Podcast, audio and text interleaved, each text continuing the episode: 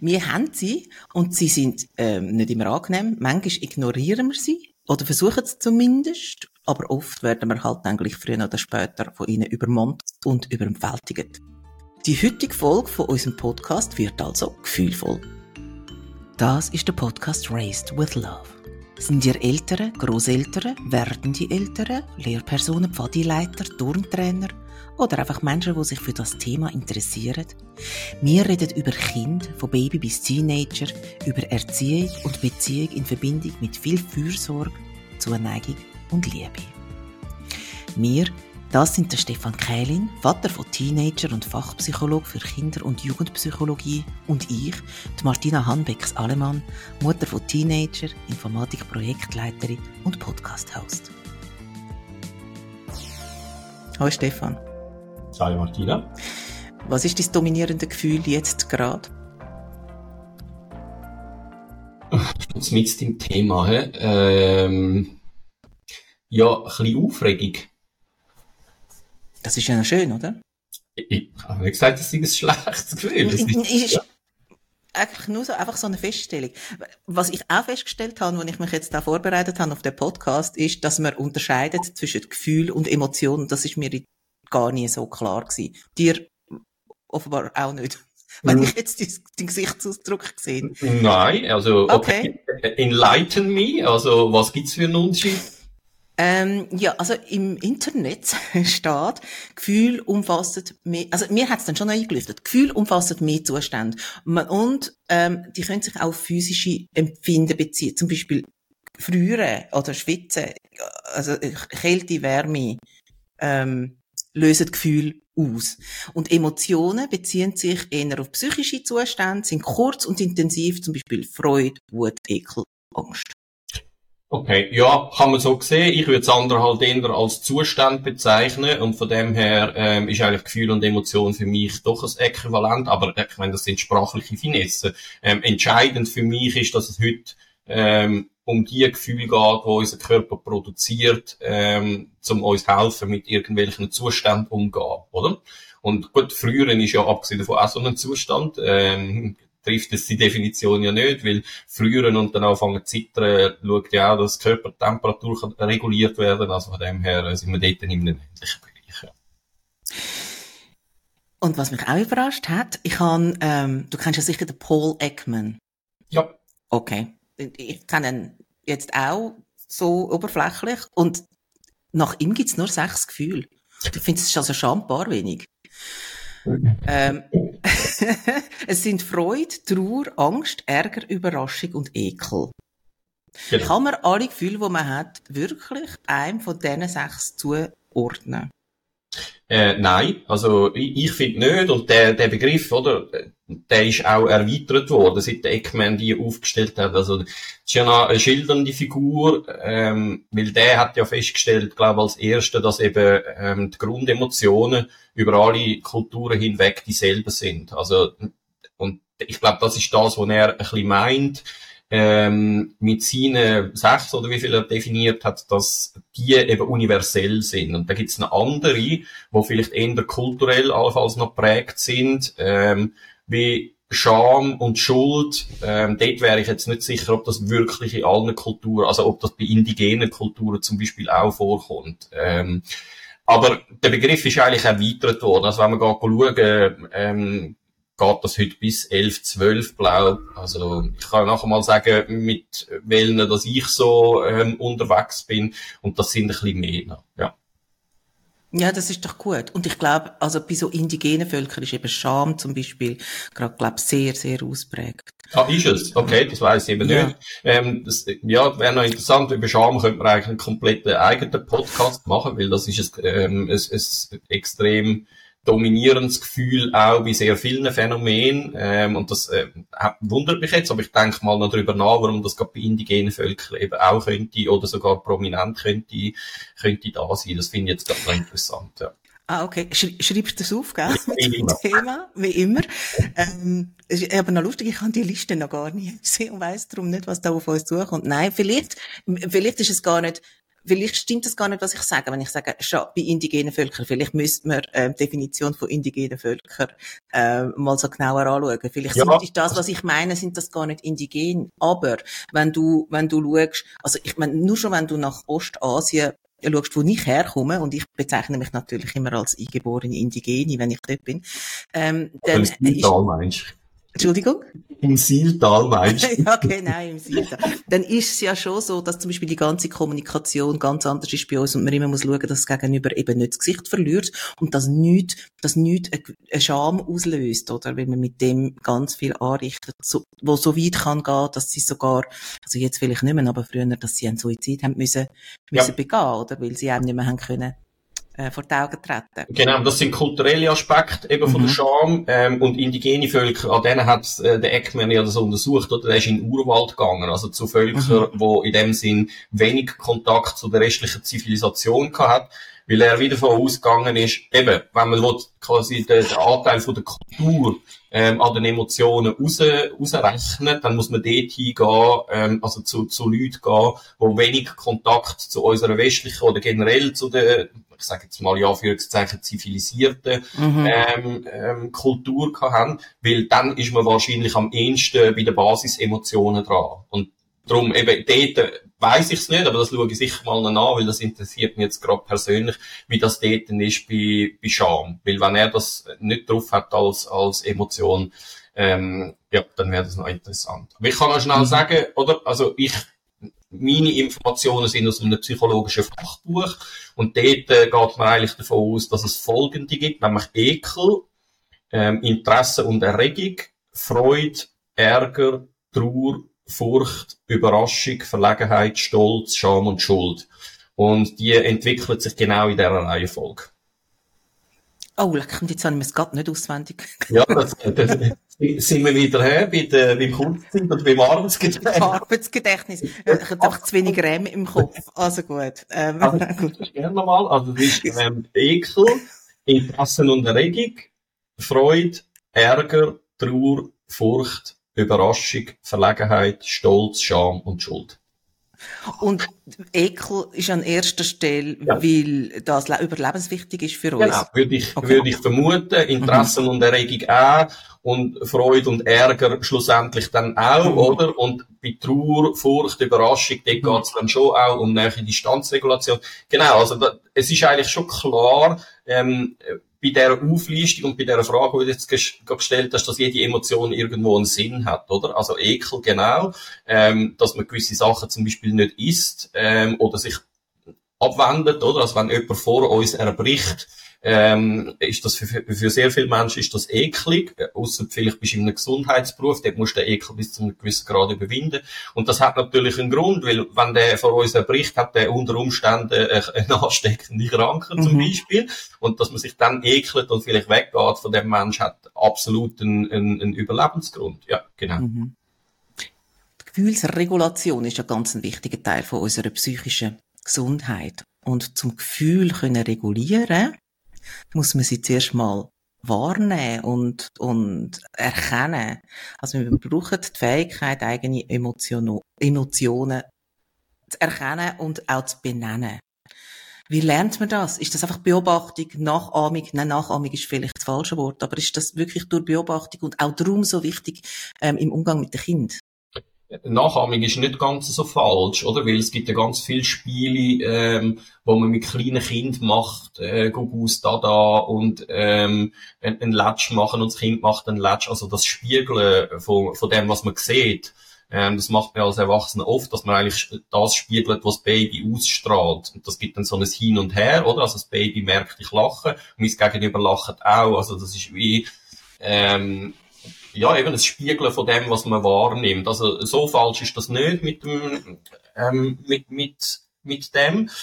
Ähm, das andere ist aber, dass man es primär lernt, indem das, äh, die Erwachsenen uns sagen, du bist jetzt wahrscheinlich traurig oder so. Also die werden das benennen bei uns, wenn wir ganz klein sind.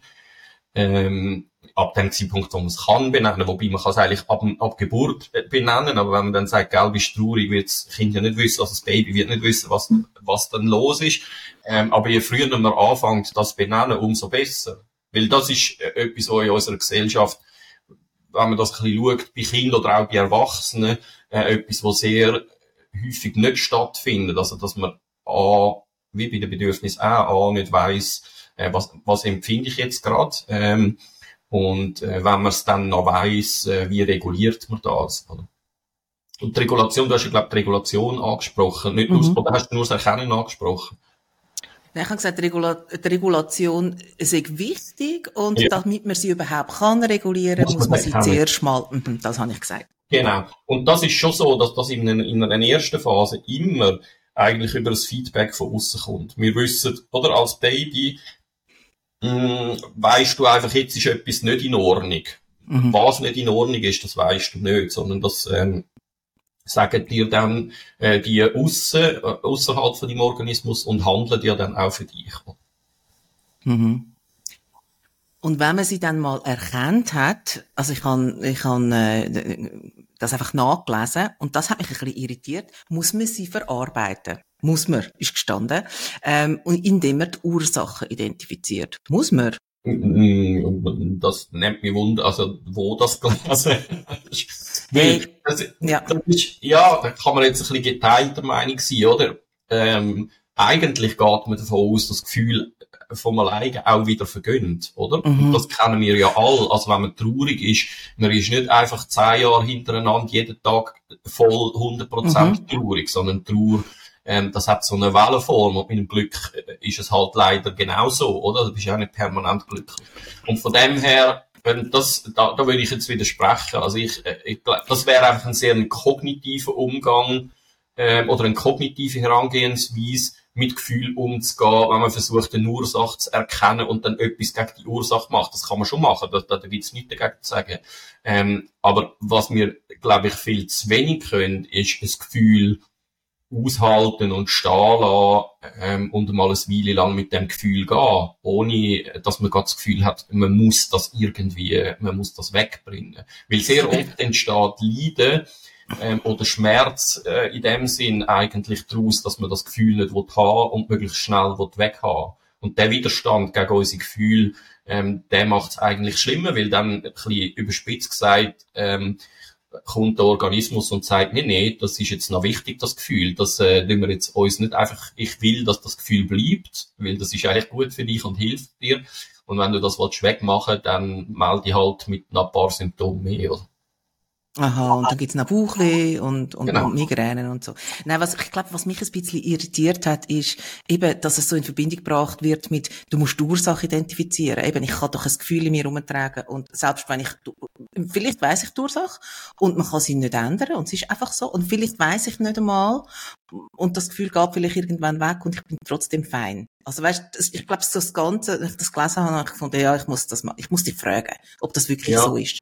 Also bei Ärger zum Beispiel, dort kann man wahrscheinlich relativ häufig ähm, eine Ursache herausfinden. Aber mhm. bei, auch bei sonst bei, bei psychischen äh, Schwierigkeiten oder wenn man in einer schlechten Phase ist im Leben, wo es einem nicht gut geht, äh, allein die Ursache finden, die bringt in den wenigsten Fällen äh, mhm. Linderung, mhm. sondern ähm, es geht darum, was mache ich dann oder, oder wie gehe ich mit dem um, akzeptiere ich die Situation, was sind überhaupt Einflussmöglichkeiten? Und das ist bei den Gefühlen, bei den Gefühlen genau dasselbe. Und ich glaube, wir täten gut daran, äh, unseren Kindern auch beizubringen, ähm, dass es A, okay ist, Gefühle zu haben und B, ähm, dass man mit denen kann umgehen, dass die einem nicht schaden. wollen. Darum, ich habe es ja schon mal gesagt in einem anderen Podcast und ich sage es da auch gerade wieder als Prämisse, es gibt kein negative Gefühl, oder?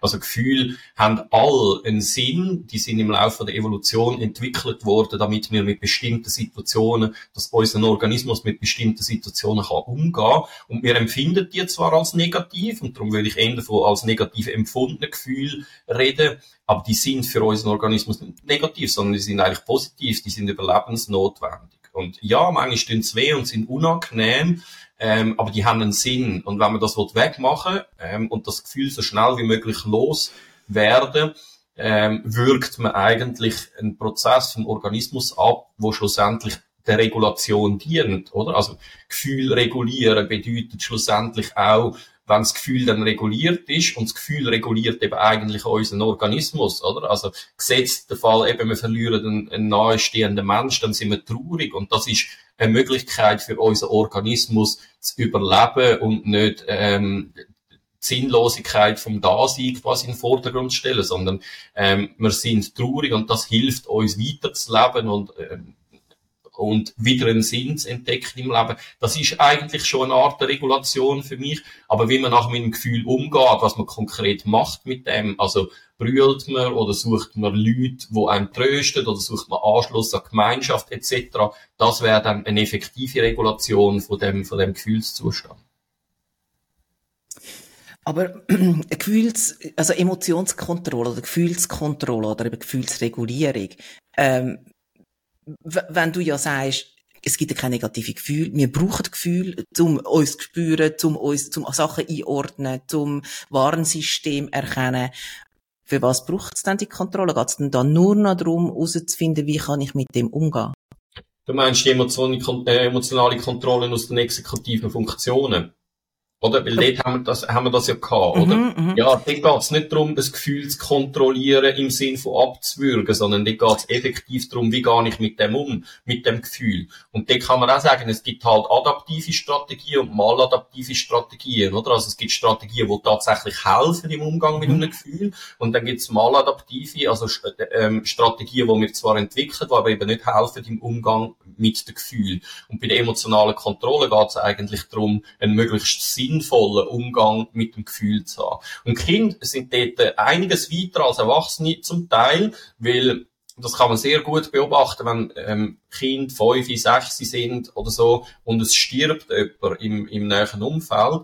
Ähm, die sind nicht so häufig traurig wie wir, sondern die sind viel schneller wieder am Leben dran und sind dann wieder traurig und gehen aber trotzdem raus und spielen und vergessen das für einen kurzen Moment und sind total befreit und sind nachher wieder traurig, oder? Also die, äh, die sind viel eher dunkt mich, dann in dieser Situation dran, ähm, einen guten Umgang zu haben mit Gefühlen. Nämlich, man ist es dann, wenn man es ist und nicht einfach permanent. Und bei uns ähm, kommt natürlich dann in der Bewertung von diesen Gefühlen kommt dann halt auch noch eine Schwierigkeit dazu, oder? Oder in der Bewertung von der Situation, was Trauer dann unter Umständen halt zum Beispiel verstärkt, oder? Also wenn ich ähm, in einer Beziehung gelebt habe, was sehr exklusiv nur auf die Beziehung ähm, beschränkt war und die Person stirbt, ähm, setzt, also wird das mit mein ganzes Leben irgendwie in Frage stellen. Also kann ich noch leben ohne die Person etc. etc. Und das, ähm, ja, dann, also dann kommen einfach ganz viel mehr Fragen und, und die Situation bläht sich dann auf und Gefühle werden wahrscheinlich intensiver.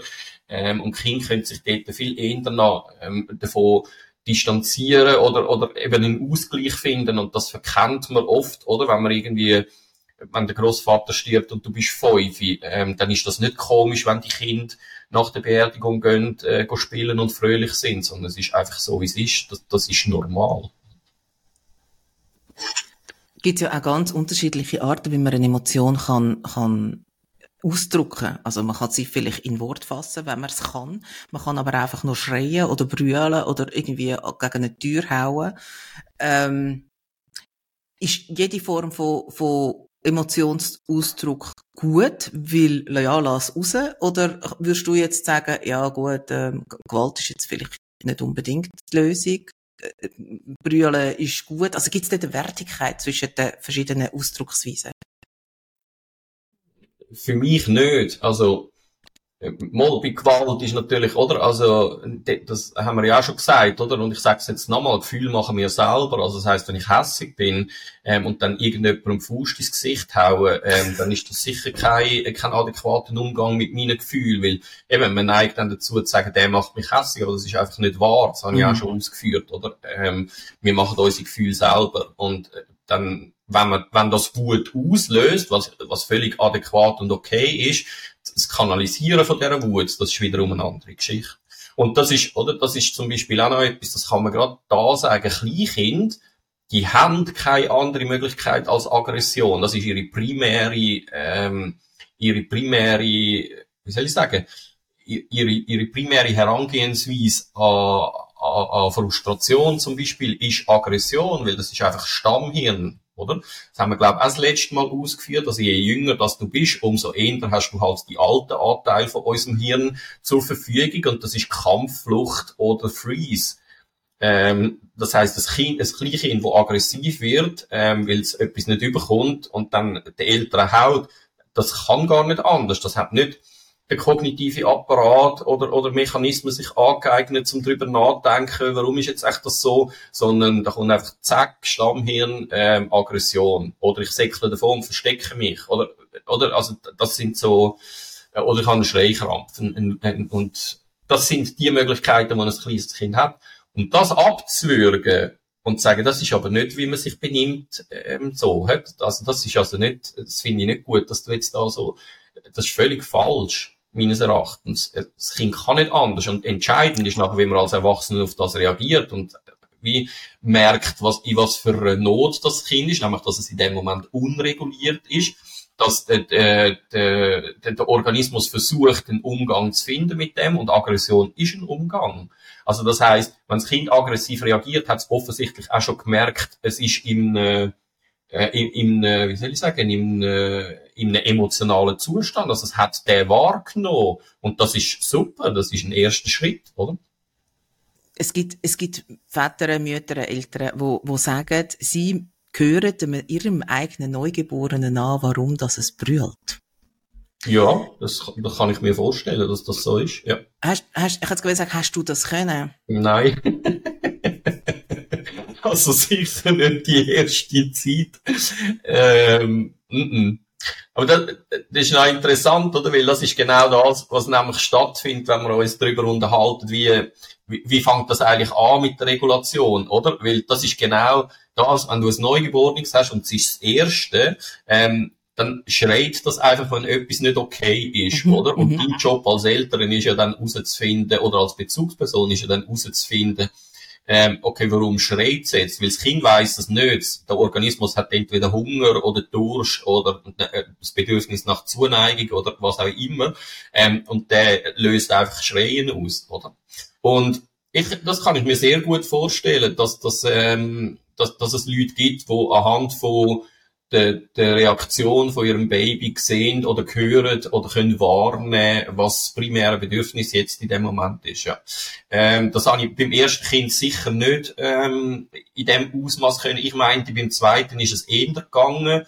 Ähm, aber eben, dann hat auch damit zu tun, also bei mir ist ja beim ersten Kind, also ich bin dort ziemlich am Rand gewesen, ähm, von meiner Belastbarkeit, auch von der psychischen Belastbarkeit.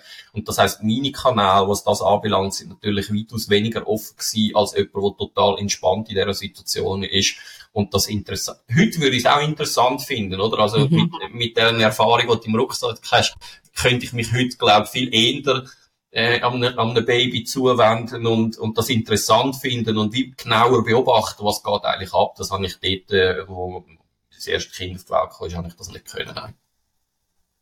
Und wenn wir gerade bei Säuglingen sind, ähm, auch das ist bekannt, ich habe es aber jetzt nochmal gelesen, ähm, Säuglinge nehmen so den Gemütszustand von der Bezugsperson an, also in dem Moment, wenn es wirklich Säuglinge sind, halt häufig von der Mutter und darum ist es ähm, problematisch, wenn die Mutter eine Depression hat, postpartale. Was passiert im Säugling in dem Moment, weißt du das?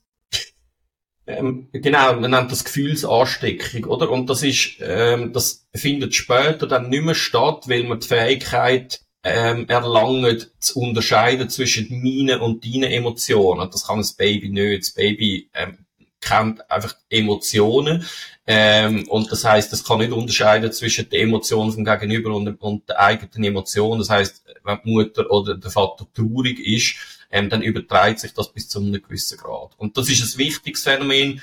Ähm, man muss das kennen, weil das ist im Fall eben genau von, von Müttern oder Vätern, die postportale Depression haben, ist das ähm, extrem wichtig, dass man das erkennt, weil diese Baby, also die, die sind dann permanent oder, oder sehr häufig eben in einem unregulierten, unguten Zustand, weil sie die Gefühle übernehmen. Also die werden quasi co das ist kein äh, Fachbegriff, aber jetzt depressiv. depressiv. Ja, ja. genau. Mhm. Ähm, und darum ist das extrem wichtig, dass wenn man das erkennt, dass das der Fall ist, ähm, dass man sich professionelle, äh, dass man professionelle Hilfe aufsucht. Es gibt dort auch Institutionen, wo Mütter ähm, oder Eltern mit ihrem Kind gerade können, ähm, weil das sonst, äh, wie soll ich sagen, die Regulation, also die Möglichkeit, die eigenen Emotionen zu regulieren, also der ganze Prozess, der eigentlich mit der Geburt in Gang gesetzt wird, wo ein Lernprozess ist, wo sich über sieben, acht Jahre hinweg erstreckt, bis wir einigermaßen an dem Punkt sind, dass wir unsere Emotionen selber können regulieren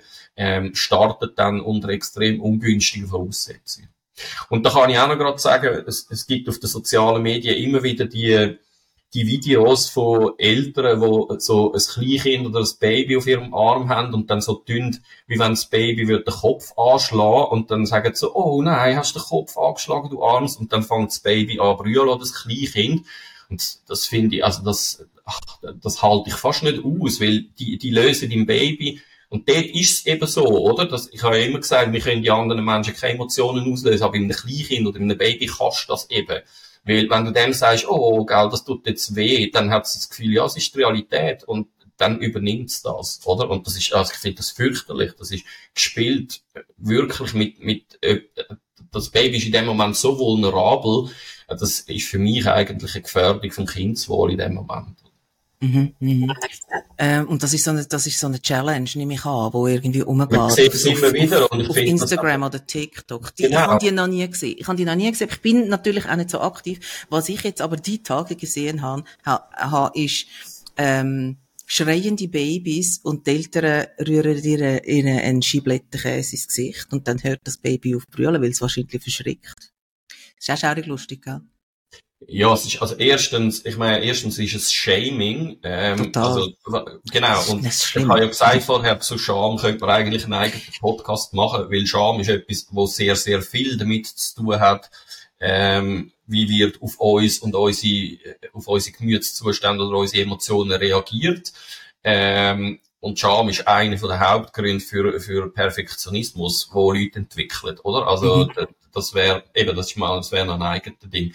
Ähm, ja, es ist Shaming und es ist, klar, es ist irritiert in dem Moment und Irritation, ähm, veranlasst der Organismus immer, äh, nochmal schnell drüber zu gehen und so, hä, was, was ist jetzt genau passiert? Aber es ist kein adäquate, es ist keine adäquate Regulation von, von der Emotion von dem Kind. Im Gegenteil. Nein, das ist, das ist natürlich ist eigentlich komplett falsch. Ja. Es ist ja wirklich rein zur Belustigung von, von den Eltern und dann stellen sie es noch ins Internet, oder? Weiter weg äh, von, von den Bedürfnissen von deinem eigenen Kind kannst, finde ich, eigentlich fast gar nicht ziehen in dem Moment. Also, ja, das ist, richtig. Sich belustigen an einem emotionalen Zustand von einem anderen Mensch, wo in dem Moment nicht reguliert ist und dem es in dem Moment nicht gut geht, das äh, finde ich sind äh, dann schon sehr niedere Motive, ehrlich gesagt. Mhm.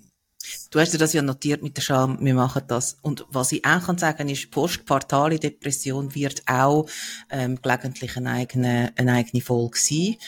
Ähm, ich möchte aber gleich noch mal schnell zu, auf das Thema zurückkommen. Wenn das Baby oder das, das Neugeborene, der, der, der Säugling eben dann du hast es gesagt, das ist kein offizieller Begriff, kodepressiv wird. Was bedeutet denn das für das Kind, für, für die Entwicklung vom Kind und auch sogar im Erwachsenenalter? Ist Depression etwas, wo sich, wo sich dann anleitet in dem Mensch und dann bringt es nicht mehr weg? Oder was Nein, ist dort? darum ist der Begriff eigentlich nicht gut, den ich brauche. Dann, dann nehmen wir einen anderen. Ähm, ja, genau. Also, ähm, weil Depression ist ja eigentlich ein Begriff, wo ähm, fix definiert ist, über wie viel Zeit müssen so und so viel ähm, äh, Symptome vorhanden sein. Ich hätte eher deprimiert oder traurig sollen sagen. Das ist eigentlich unglücklich gewählt gewesen.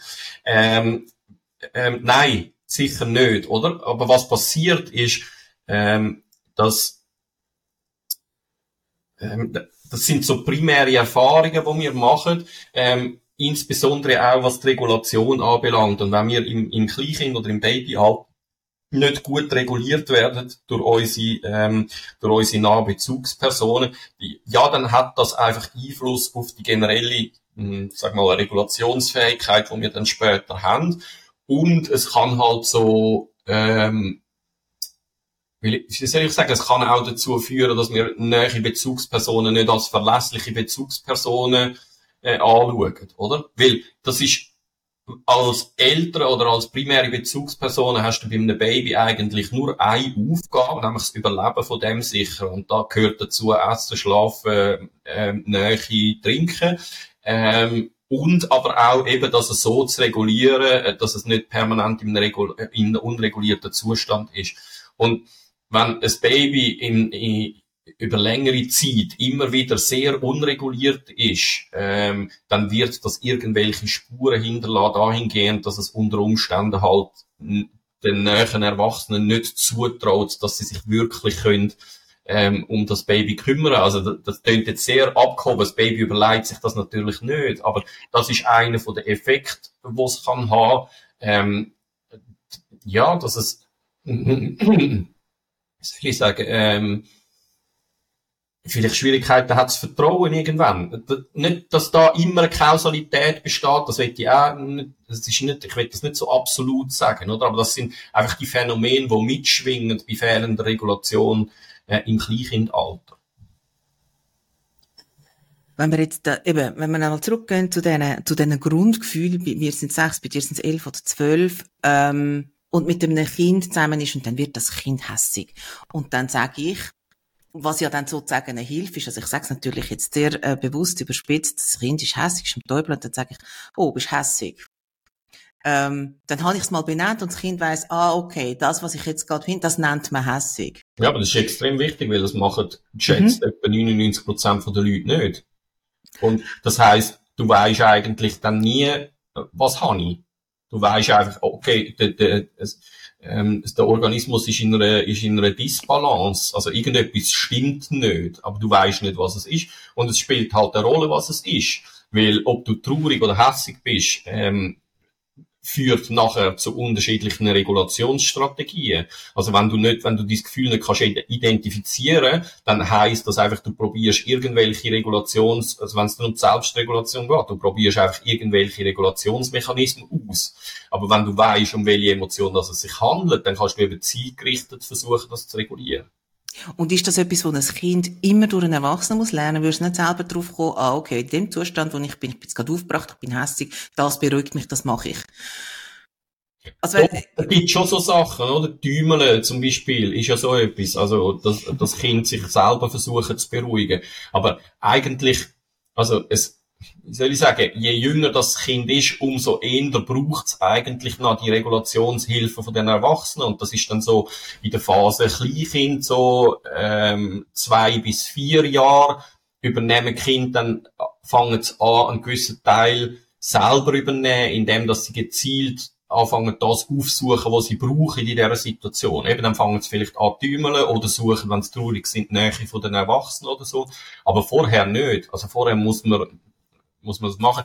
Ähm, natürlich, der Mensch wird immer ähm, so adaptiv ist unser Organismus. Der Mensch wird immer einen Umgang finden, mit dem umzugehen. Aber dann schaust du mal ein bisschen die Erwachsenenwelt und dann weisst, dass ähm, Drogenkonsum, also massiver Drogenkonsum, fast immer einen Zusammenhang hat mit Emotionsregulation, oder? Also Drogen äh, werden primär, würde ich jetzt mal sagen, und Alkohol in unserer Gesellschaft insbesondere dazu braucht, äh, gewisse Zustände zu regulieren, also entweder sich zu betäuben, ähm, weil man die Gefühle nicht haben oder sie halt mit dem Alkohol und mit anderen Drogen auch ein bisschen erträglicher zu machen.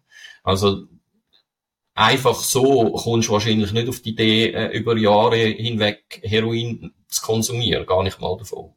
Und darum ist es eben schon noch wichtig, ähm, dass man lehrt, wie gehe ich mit dem um? Weil sonst, eben einmal, du wirst dir schon Strategien aneignen, aber wie gut das die sind, das ist dann eben die Frage. Und da kommen eben sehr oft dann halt maladaptive Geschichten, Geschichten drin, oder? Also exzessiv, ähm, exzessiv schaffen, exzessiv Sport treiben, exzessiv äh, essen oder Drogen konsumieren, exzessive Sex. Ähm, das sind sehr oft Regulationsmechanismen, ähm, äh, wo eingesetzt werden und wo wahrscheinlich das Problem aber nicht wirklich adressieren.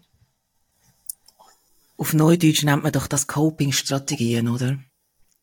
Ähm, das ja. sind schon die, das ist ja das, oder? Genau, Cope heisst ja, ich glaube, wenn ich es recht in Erinnerung kann, mit etwas umgehen, oder? Also, mhm. einen Umgang finden damit. Ähm, genau. Und jetzt gibt's aber dort halt wie Unterschied, oder? Weil man kann das auf einer körperlichen oder auf einer kognitiven Ebene machen ähm, oder allein oder mit Leuten oder ähm, drinnen oder draussen oder wie auch immer, oder? Und da gibt's eine grosse, eine grosse Bandbreite an Möglichkeiten. Ähm, tendenziell vernachlässigt wird immer ein bisschen der Körper. Also wir, wir neigen dazu, eben schnell äh, zu kognitivieren, wie ich dem habe gesagt, also versuchen mit dem Kopf das Problem zu lösen oder an eine Emotion anzugehen. Und viel wichtiger wäre eigentlich, ist, dass man müsste Zuversicht entwickeln als Kind, dass das ein Zustand ist, den ich jetzt habe, der bedroht mich in dem Sinn nicht und er wird auch wieder vorbeigehen.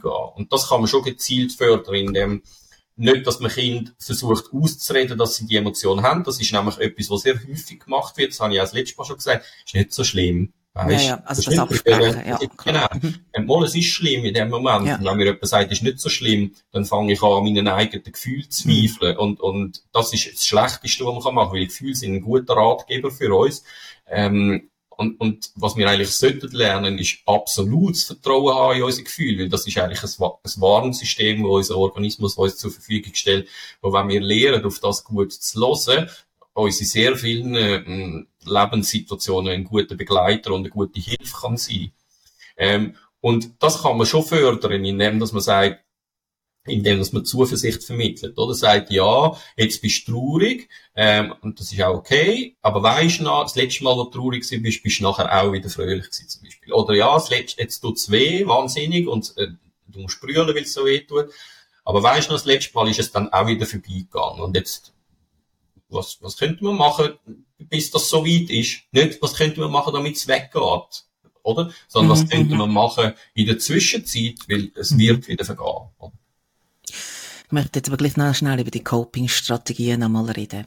Ähm, nebst Frustessen, Kiffen, Alkohol, gibt's, gibt's auch gute Sachen, wo du sagst, ja, zum Beispiel meditieren oder in den Wald gehen, nicht exzessiv Sport machen, aber zum Beispiel, ich weiß auch nicht, auf Finnenbahn oder so, wo du sagst, ähm, ja, das ist, das ist, man, man kann es schlecht machen, wo es dann ähm, langfristig schadet, oder es gibt aber auch Strategien, wo man kann sagen, oh, das ist durchaus gut und wenn man es so kann handeln, dann ähm, ist das eine gute Geschichte. Absolut, natürlich. Also da bin ich, da bin ich äh, voll dabei und äh, ich plädiere einfach mehr dafür, dass man versucht, und ich weiß selber, wie schwierig das, das ist, oder? Ähm, wenn man es in dem Sinn als Kind nicht gelernt hat. Aber ähm, dass man versucht, den Körper in das Ganze mit einzubeziehen. Weil schlussendlich, ähm, da bräuchte es jetzt einen kleinen Exkurs ähm, über unser vegetatives Nervensystem in einem Sympathikus und einem Parasympathikus. Also der, der, der den machen wir nicht jetzt, den machen wir vielleicht mal einen eigenen drüber. Mhm. Aber was man kann sagen ist, ähm, was es eigentlich braucht in solchen Situationen ist parasympathische Aktivität. Sympathische Aktivität würde bedeuten Kampf, Flucht und Freeze. Das ist das, was ich vorher gesagt habe. Das ist so mhm. standardmäßig. Und parasympathische Aktivitäten, das wären beruhigende Sachen, oder? Also das heißt, Einschnaufen ist sympathische Aktivität, Ausschnaufen parasympathisch. Also das heißt, wenn ich mir im, und darum auch, oder, Leute, die hyperventilieren, die schnaufen fast nur noch ein und nicht mehr aus. Und das heißt, die steigern sich eigentlich je länger, je mehr in einen unregulierten Zustand ein. Das heißt, dann, und darum sagt man da in den Sack hineinschnaufen, was man auch machen, genau, was man auch machen in dieser Situation, wäre einfach doppelt so lang ausschnaufen wie einschnaufen. Aktiv, mhm. Aktiviert das Parasympathische, ähm, der Parasympathikus. Andere Möglichkeiten, wie du gesagt hast, in den Wald gehen, oder? Also die japanische Tradition vom Waldbaden, ähm, das ist heute das ist wissenschaftlich untersucht. Das hat eindeutig einen positiven Effekt ähm, auf einem, aber nicht, wenn man in den Wald geht und dann irgendwie Musik lost ähm, oder dort Drogen konsumiert, sondern wenn man in den Wald geht und versucht, also viele auch, aber wenn man in den Wald geht und versucht präsent zu sein, oder? Es geht dort um die Achtsamkeitsgeschichten und das ist auch breitest untersucht, dass Achtsamkeit, und das bedeutet ja eigentlich in dem Moment sein, wo ich bin und mir gewahr sein, was jetzt gerade ist. Nicht, was ist gestern gewesen, nicht, was ist morgen, nicht, was ist vor einer Minute gewesen, sondern nur jetzt. Und das heißt wahrnehmen mit allen Sinnen, wie schmeckt es da gerade, wie sieht es da aus, was, was ist wirklich in dem Moment für mich, oder? Ähm, und das macht man auch in der Trauma, in der Traumaarbeit schlussendlich so, weil Gedanken sind ja meistens schlimmer als das, was tatsächlich ist in der Realität.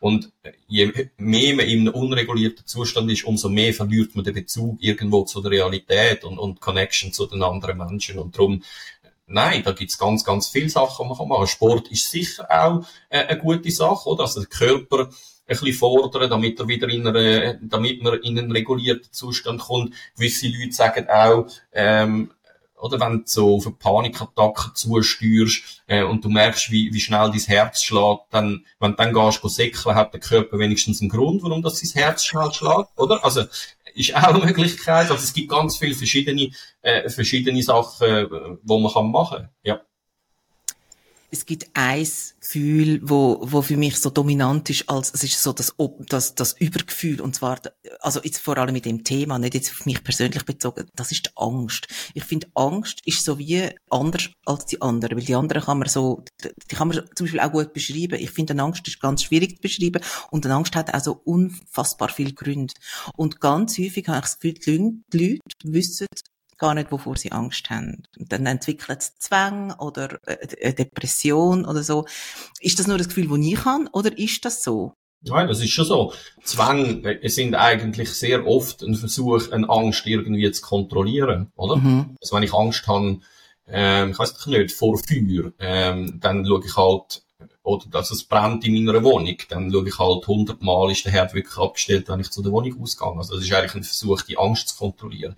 Mhm. Angst lässt sich schlecht kontrollieren. Oder? Ähm, der, der Punkt bei der Angst ist der, und das macht man ja dann schlussendlich auch in der Therapie, es gibt eigentlich keinen anderen Weg aus der Angst als die Konfrontation mit der Angst und das Erleben davon, dass die Angst einem nicht wird umbringen, was man ja befürchtet in, in gewissen Situationen. Oder? Ähm, und das Perfide an der Angst ist halt, je mehr, dass man der Angst aus dem Weg geht, umso mehr dehnt sie sich eigentlich aus, weil das heißt, ich mache keine Erfahrung mehr in der Konfrontation mit der Angst, ähm, dass die besser wird und auch vom alleine wieder vergeht. Und das führt eigentlich nur zur Entwicklung von mehr Angst, oder? Weil was dann in meinem Kopf passiert ist, das Karussell geht einfach weiter und dehnt sich einfach aus, aus auf andere Geschichten. Und das ist bei Kindern extrem wichtig.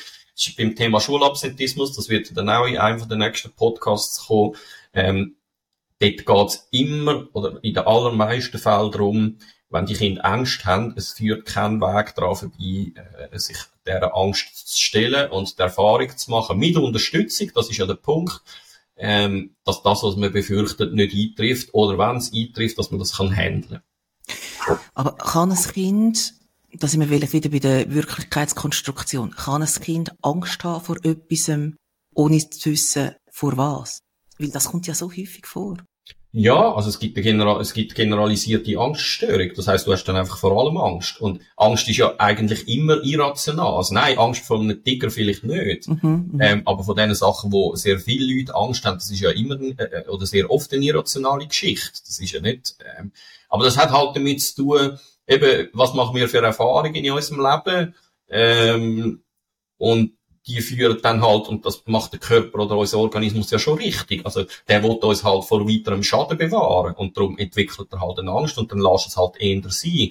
Ähm, nur, die Schwierigkeit dort ist halt, dass das Konzept, wo unser Organismus im Laufe der Evolution uns angeeignet oder uns gegeben hat, hat zu sehr viel Zeiten absolut Sinn gemacht weil das Leben einfach wirklich extrem gefährlich war. Und das ist es heute aber eigentlich nicht mehr. Und das führt halt dann zu sehr absurden Ängsten, oder? Also, das habe ich auch schon mal angesprochen. So viele Eltern haben heute Angst um ihre Kinder, was denen alles könnte passieren. Mhm. Dabei ist das Leben so sicher wie wahrscheinlich noch nie ähm, da, oder? Mhm. Ähm, und trotzdem haben ganz, ganz viele Leute Angst.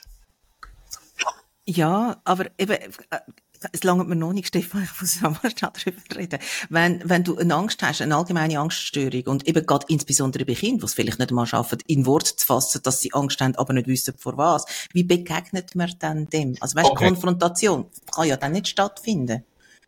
Ja, also ein Weg, was es gibt, und das können Kinder nicht selber, das, das muss man mit ihnen machen, ein Weg, was es gibt, oder das macht man zumindest mit Erwachsenen, ist über den Körper gehen und sagen, wie fühlt sich's an? Oder? Wo? Wo ist es? Ist es im mhm. Buch? Also, was mhm. nimmst du überhaupt wahr von der Angst? Und interessant ist, ähm, da gibt's auch ein neues Konzept dazu, was passiert mit diesen Geschichten, wenn man sie anfängt zu beobachten. Weil, wenn man das Symptom von der Angst anfängt zu beobachten, ähm, und einfach versucht dabei zu bleiben und zu schauen und sie versucht zu beschreiben, fangen sie sich an verändern. Und zwar nicht zum Schlechteren, sondern meistens zum Besseren, oder? Was man aber macht, ist, man will die gar nicht haben. Das heißt, man drückt die weg und man will also sich Symptome jetzt meinst du? Ja, genau. Mhm. Und man will sich sicher nicht mit denen, mit denen beschäftigen. Und das macht es eigentlich nur schlimmer, weil nochmal, der Organismus hat einen Grund, warum das mit Angst reagiert. Und wenn man den Grund nicht ernst nimmt, dann reagiert er halt mit mehr Angst und sagt, nee, ist immer noch gefährlich, oder? Erst wenn man sich mit deren Angst auseinandersetzt, und das, man muss nicht zwangsläufig sich mit den auslösenden Faktoren äh, auseinandersetzen. Man kann sich auch einfach mit dem auseinandersetzen, wo passiert. Und wenn man als Eltern sagt, ja, jetzt hast du Angst, wie fühlt sich das an? Ist es ein Klumpen im Bauch oder so? Ähm, und jetzt schauen wir mal, was passiert. Dir kann nichts passieren, ich bin da. Oder? Das ist ja wichtig. Also, bei Kindern mhm. ist wichtig, dass man Sicherheit vermittelt und sagt, nein, ich bin da, ich schaue auf dich, dir kann nichts passieren. Ich sorge dafür, dass dir nichts passiert, oder? Ähm, und dass man dann gemeinsam mit einem, mit einem Erwachsenen in die Situation hineingeht. Wir haben ja das letzte Mal oder das vorletzte Mal das Beispiel gehabt vom, vom Kind, wo vielleicht will das Glas bestellen mhm. und es mhm. getraut sich nicht, oder? Ja, ich habe ja dort schon gesagt, wie man das könnte machen und das ist genau der Punkt. Also man nimmt das ernst und sagt, okay, du getraust dich nicht, das zu machen kann ich nachvollziehen, das ist ja gar nicht schlimm. Was könnte man machen, oder? Äh, was könnte man sagen? Das heißt, man fängt an, den Fokus shiften und man fängt an, die Situation, wie soll ich sagen, so analysieren, dass man wie merkt, aha, man hat ja noch Handlungsspielraum. Weil wenn du Angst hast, hast du null Handlungsspielraum, das ist nur pure Ohnmacht, oder? Mhm. Also das heißt Handlungsspielraum erweitern und sagen, wo könnte man intervenieren? Man könnte das machen, man könnte das machen, man könnte das machen. Und wenn dann das Kind sich das zutraut und sagt, okay, wenn du mitkommst und ich dir zwei Sätze kann sagen, dann mache ich's, ähm, aber wenn ich dann nicht mehr weiter weiss, dann musst du. Dann kann man, je kleiner das Kind ist, sagen, klar, mach ich, denke. Äh, mhm. Ist ja gescheiter, wir gehen in die Situation und wir mhm. äh, machen das miteinander und du lernst die Angst zu überwinden, ähm, als ich sage, nein, das musst du jetzt einfach allein können. Nein, wenn ich Angst habe, kann ich es nicht allein. In den ersten Schritt.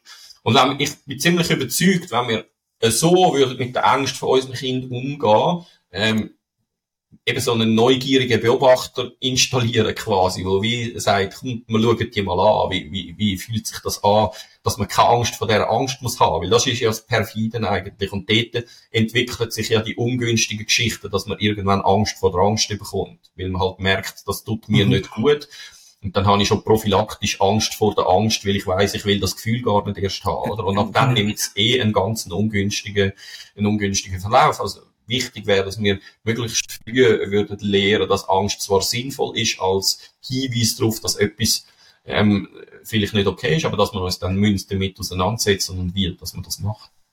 Mhm, mhm. Kommt mir jetzt gerade in den Sinn, weißt jetzt, wo wir schon wieder so aufs Ende zulaufen, dass wir ja eigentlich noch haben wollen über den, Gefühl, den Familienparameter reden, wo du ähm, selber entwickelt hast, wo ich angeschaut habe und sehr cool finde und wir unbedingt ähm, ja, ich möchte, dass du uns den erklärst, aber vielleicht machen wir das einfach in einer, in einer nächsten Folge. Ja. Ähm, ist das gut? Weil ich habe jetzt gleich noch, äh, noch ein paar Fragen mehr und die würde ich jetzt gerne in dem Kontext stellen. Ja, ähm, ist ein, ein, ein Mangel, die, also wenn man, wenn man nicht richtig oder nicht ähm, genug häufig ähm, gelernt hat, mit dem Gefühl umgehen, sie zu benennen, sie zu bewältigen, mit ihnen können umgehen, läuft man dann eher Gefahr, später eine Depression zu haben, weil man es dann immer noch nicht kann und sich selber nicht kann. Oder hat das gar nichts damit zu tun?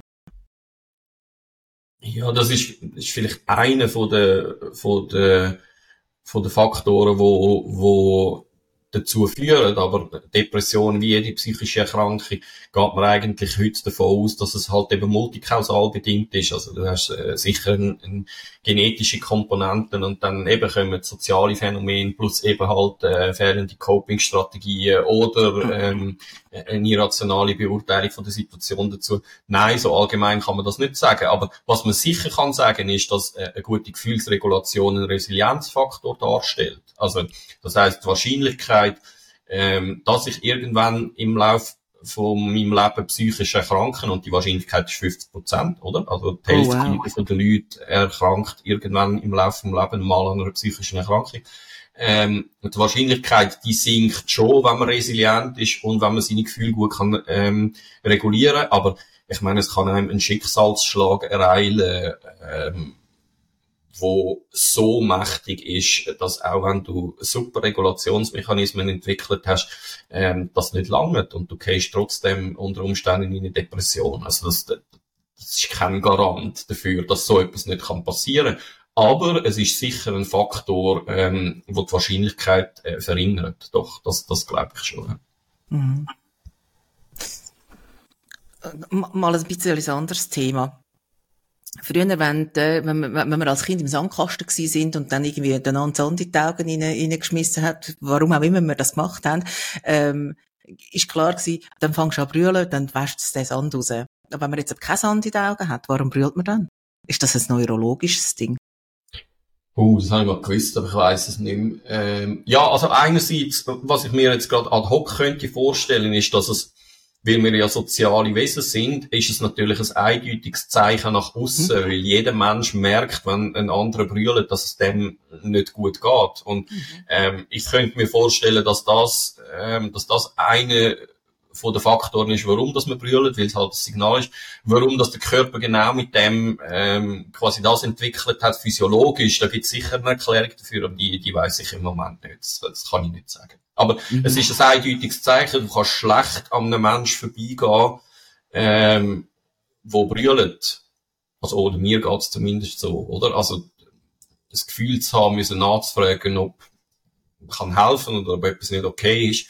Ähm, also die Prosozialität, die, die ist sehr verankert in uns. Und ähm, ja, also ich glaube, das ist einfach äh, sehr, also da hat Natur oder, oder die Evolution einfach dahingehend geschafft, dass man wie merkt, ähm, das ist ein klares Zeichen, dem kann man sich nicht entziehen. Aber, also, ich bin, ich bin sehr nah am Wasser. Ich fange dauernd an brüllen. Ich glaube, das ist auch der Grund, warum dass ich ähm, zum Beispiel nicht mehr ins Kino gegangen Es ist immer irgendetwas. Also entweder er ist traurig und ich brülle oder er ist gruselig und dann schlafe ich sieben Wochen nicht. Also, so funktioniere ich. Und ich merke das auch bei gewissen Kindern. Ja. Nein, noch bevor du deine Frage stellst, weil, ja. oder, brüllen, ähm, es geht ja nicht nur um Tränen, sondern es geht ja, das ist ja wie ein, ein so, wie soll ich sagen, eine, eine Abfuhr, wo unser Körper in dem Moment leistet. Brüllen erleichtert immer oder? Mhm. Also das heißt, wenn du einen traurigen Film schaust und da baut sich ähm, eine Emotion auf, ähm, wenn du nicht würdest brüllen, dann wäre es ja schlimm im Kino. In dem Sinn, weil dann hast du eine Emotion produziert ähm, und, und du hockst da und es gibt, es gibt eigentlich keinen Grund für die Emotion, weil es ist gerade keine traurige Situation, mhm. die bedrohlich ist. Und mit dem, dass du dann relativ schnell brüllst, regulierst du das ja tiptop. Also das heißt, es ist nachher auch wieder gut in vielen Fällen, oder gerade wenn es äh, vielleicht äh, nur um einen Film sich handelt. Ähm, und aus dem Grund quasi nicht mehr ins Kino zu gehen, das finde ich mega schade, weil du hast ja quasi den, den Regulationsmechanismus dabei und der setzt ja offensichtlich auch völlig korrekt immer dann ein, wenn es ihn braucht. Und Brüllen allein ist ja schon ein Teil von der Regulation. Es geht uns immer besser, nachdem wir brüllt haben. Aber es ist eben leider nur ein Teil. Weißt, es ist ja dann nicht gegessen damit, dass ich dann einfach ein brülle, sondern es geht mir dann sehr lang nach, so Zeug. Aber das ist nicht meine ursprüngliche Frage. Ich brülle zum Beispiel auch, wenn ich sehr zornig bin und ich weiß, man kann sich das fast nicht vorstellen und nicht kein Wort haben, um mich zum, zum auszudrücken. Wenn ich es kann sagen, dann nicht, aber manchmal verschlägt es einem doch so wie die Sprache und dann laufen bei mir einfach Tränen und ich kann das nicht ändern. Und es gibt eben auch Kinder, die das machen. Und die Kinder haben es nicht einfach, weil die werden dann von den anderen Kindern gecancelt oder fertig gemacht. Du bist irgendwie ein Letschkopf, du flennst, du bist ein Hülsuse. Darum, jetzt kommt meine Frage. Kann man brüllen unterbinden? Kann man das trainieren? Hoffentlich nicht. Ähm, also das fände ich, das fände ich das Verkehrteste, was man könnte machen. Was man müsste machen, wäre den Kind, wo so ein Kind ähm, 13, wenn es brüllt, äh, auf die Seite nehmen und sagen, das, das ist nicht okay, was du da machst. Dem ja, in einer idealen ja, Welt. Nein, nicht in einer, nein, nicht in einer idealen Welt. Das ist die Verantwortung der Eltern, die solche Sachen beobachten. Das ist die Verantwortung von Lehrpersonen, die solche Be Sachen beobachten. Nein, klar äh, verhalten sich Kinder so, aber das, quasi anderen Kindern, um die zu schützen, sagen, hör auf brüllen und versuche ja nicht mehr zu brüllen, das ist der, der komplett verkehrte Weg in unserer Gesellschaft. Wir müssen genau den anderen Weg gehen. Oder? Und ja, oder, wenn man so verzweifelt ist, dass man kein Wort mehr findet, ist das ein eindeutiges Zeichen, wo unser Organismus aussendet und gegenüber hör auf. Es, es ist eigentlich ein nonverbales Hör auf, es ist jetzt genug, mhm. ähm, schau, in welchem Zustand dass ich bin, ich kann jetzt nicht mehr weiter, oder? Nein, ich, ich bin völlig konträrer Meinung. Nicht, also ich bin nicht, ich bin, ich bin nicht dieser Meinung, das ist eine Frage. Ja. Nein, das wäre, also, das, das fände ich das Verkehrteste, was man könnte, wo, wo man könnte machen. Es, Im Gegenteil, es geht, bei dem geht es dann auch, äh, um das geht es dann auch beim Familienbarometer und um das geht es auch mhm. bei der Aufklärung über psychische Erkrankungen, die ich immer wieder gemacht habe in der Schule, ähm, dass man anerkennt, dass sobald ein Mensch ein Gefühl äußert, dass der vulnerabel ist und dass man in dem Moment aufhört, ähm, sich über das lustig zu machen, sondern dass der Mensch in dem Moment Unterstützung braucht und nicht ähm, soll zu einer Zielscheibe werden. Und das ist die Aufgabe von den Erwachsenen. Und ja, das wird zu wenig wahrgenommen. Das ist völlig, also wenn meine Kinder das, wenn ich das beobachtet hätte, dass meine Kinder das machen, die hätte ich ziemlich schnell auf die Seite genommen und ähm, ziemlich in ziemlich bestimmtem Ton gesagt, dass das nicht geht. Und nachher auch, warum nicht? Weil dann kommt ja die Empathie ins Spiel, oder? Ähm, also das heißt, zu warnen vom, von dem Gefühl vom Gegenüber und merken, das könnte auch meine Gefühle sein und wie fühle ich mich, also die Perspektiven übernahmen, wie, wie würde ich mich fühlen anstelle von dieser Person und dann möchte ich auch nicht, dass, ähm, dass das mit mir gemacht wird, oder? Ähm, aber ja, also ich meine, wir können jetzt den Bogen noch ein bisschen weiterschlagen, oder? Also in einer Welt, wo, wo Leute wie ein Trump ähm, austeilen auf allen Seiten oder äh, von irgendwelchen rechtsgerichteten, sehr rechtsgerichteten Parteien wieder ein Vokabular von, von den 30er Jahren vom letzten Jahrhundert anfangen einführen wird, ähm, das Verständnis für den anderen Mensch ähm, und, und was der erlebt und wie es dem geht, das wird permanent unterminiert und gesellschaftlich legitimiert, solange man dem nichts entgegensetzt und, nicht, und diesen Leuten nicht sagt, das ist absolut daneben, was ihr da macht und eigentlich müsst man euch schämen für das, was ihr macht. Ähm, solange wird das, wenn man das nicht macht, wird das wieder salonfähig und das, wir wollen keine Gesellschaft haben, wo solche Sachen salonfähig sind, weil das ist, das, das wird zum Schaden von allen sein. Nicht nur von denen, die austeilen, sondern von allen, oder? Das ist der Niedergang von unserer Kultur eigentlich, wenn man es ein bisschen überspitzt formuliert. Ja, wir sind auf dem besten Weg dorthin. Es ist gerade ganz schlimm im Moment. Ähm, nein, ich bin da absolut in einer Meinung. Und wo ich gesagt habe, ähm, ja, in einer idealen Welt, meine ich tatsächlich, in einer idealen Welt wäre das so, aber die Realität ist halt auch so ein eine andere. Es geht so in die Richtung, dass ich sage, in einer idealen Welt sind alle Buben so erzogen, dass sie ähm, Frauen und Mädchen respektieren und trotzdem ähm, ist es so, dass ich, dass ich, ähm, dass wir wissen, am Schluss läuft es gleich wieder darauf raus, ähm, Frauen müssen sich schützen. Ja, ich würde es ich würd's anders formulieren. Ich würde ich würde viel ne, ganz anders formulieren. Ich würde sagen, ähm, eigentlich müsste man dort hin, dass jeder Mensch, jeder andere Mensch, ungeachtet von Geschlecht ähm, mhm, oder was. Hautfarbe oder was auch immer, achtet und respektiert. Das ist nicht ein Mann-Frau-Thema in vielen anderen, oder es sind so viele Faktoren. Was grundsätzlich fehlt, ist der Respekt äh, vor dem Individuum und nicht vor dem männlichen oder vor dem weiblichen Individuum oder vor dem weißen oder vor dem schwarzen Individuum, mhm. sondern es fehlt grundsätzlich der Respekt vor dem Gegenüber. Und das ist das, was wir eigentlich müssten anstreben. Das ist richtig. Da könnten wir, und das machen wir vielleicht mal auf der privaten Ebene ganz lang drüber reden.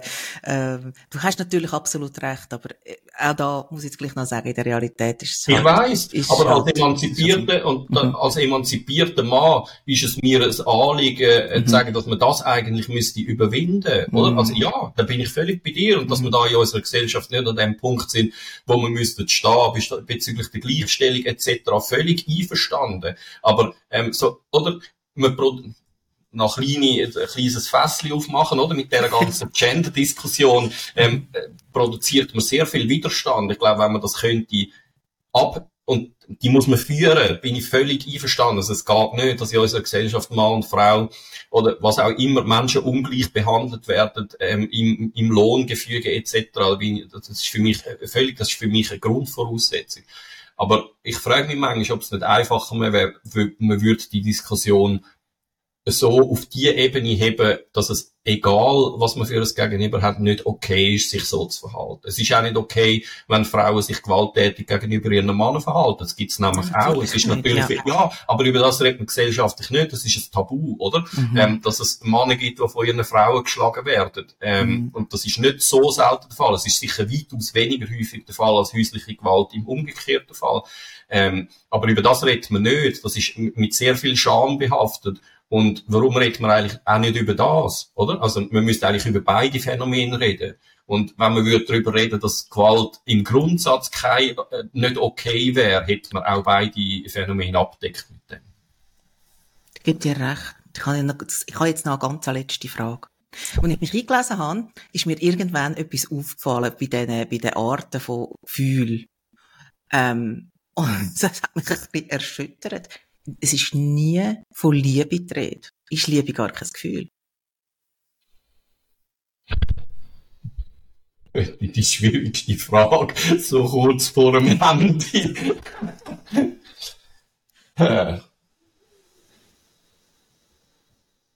Bin überfragt, weiß es nicht. Also. Gut. Nein, das, du musst, äh, ist sicher, also, oder, es ist ein physiologischer Zustand. ähm, äh, Uh-huh. Hey, nein, ich, ich, das müsste man vielleicht mal noch ein bisschen recherchieren. Also du hast ja recherchiert, was ist denn zum, also hast du mal gefragt, nein. Google, warum ist Liebe kein Gefühl? Oder Chat? Nein, so habe ich es dann gleich nicht gemacht. Ähm, mir ist einfach aufgefallen, das wird wie, es ist nie ein Thema. Und ich habe mir es dann so erklärt, dass Liebe sehr wohl ein Gefühl ist, aber dass es halt in dem Thema, Gefühlsregulation, ähm, einfach keine Rolle spielt. Ähm, ja, oder es ist vielleicht, äh, wie du am Anfang zum den Bogen dort wieder schlagen, oder? Vielleicht ist die Unterscheidung zwischen Gefühl und Emotion mhm. eben tatsächlich, und dann hat sie selber eine Definition, hat Platz. Es ist, ähm, vielleicht nicht eins von diesen Gefühlen, wo, ähm, oder von, von diesen Emotionen sind ja das, gell, hast du gesagt, wo unser Körper produziert, so die grundsätzlichen Sachen. Oder, ah, ähm, nein, Emotionen unterscheiden, sind die, sind die kurzen, intensiven und Gefühl ist mehr so, allgemein kann auch von mhm. außen, ähm, ähm, initiiert werden, wie zum Beispiel auch Kälte, Kälte, Wärme und so. So ist der Unterschied gewesen. Nein, wir müssen das jetzt auch nicht dafür, es ist mir einfach aufgefallen. Ich habe gedacht, ja, vielleicht kannst du es mir beantworten, aber es ist okay, Nein, weißt, wenn du nicht alles ja. weißt, Stefan, ist es völlig okay. Okay, bin ich noch froh. aber ich danke dir vielmals. Wir hören uns in zwei Wochen wieder und ähm, dann lasse ich vor allem dich reden und dann darfst du uns erzählen, wie es dazu gekommen ist, zu dem Gefühls äh, Familienparameter, ähm, wie dass man ihn braucht und für wen dass er auch wirklich Sinn macht, ähm, den zu basteln. Du hast ja noch einen Bastelbogen dazu, wo man dann auch ähm, könnt verlinken Ich danke dir vielmals. Danke dir. Tschüss. Ciao. Wir freuen uns immer über Fragen und oder Feedback. Man kann mit uns Kontakt aufnehmen über die verschiedenen sozialen Medien, ein Mail schreiben auf info at racedwithlove.ch oder auf YouTube gerade direkt unter der Folge.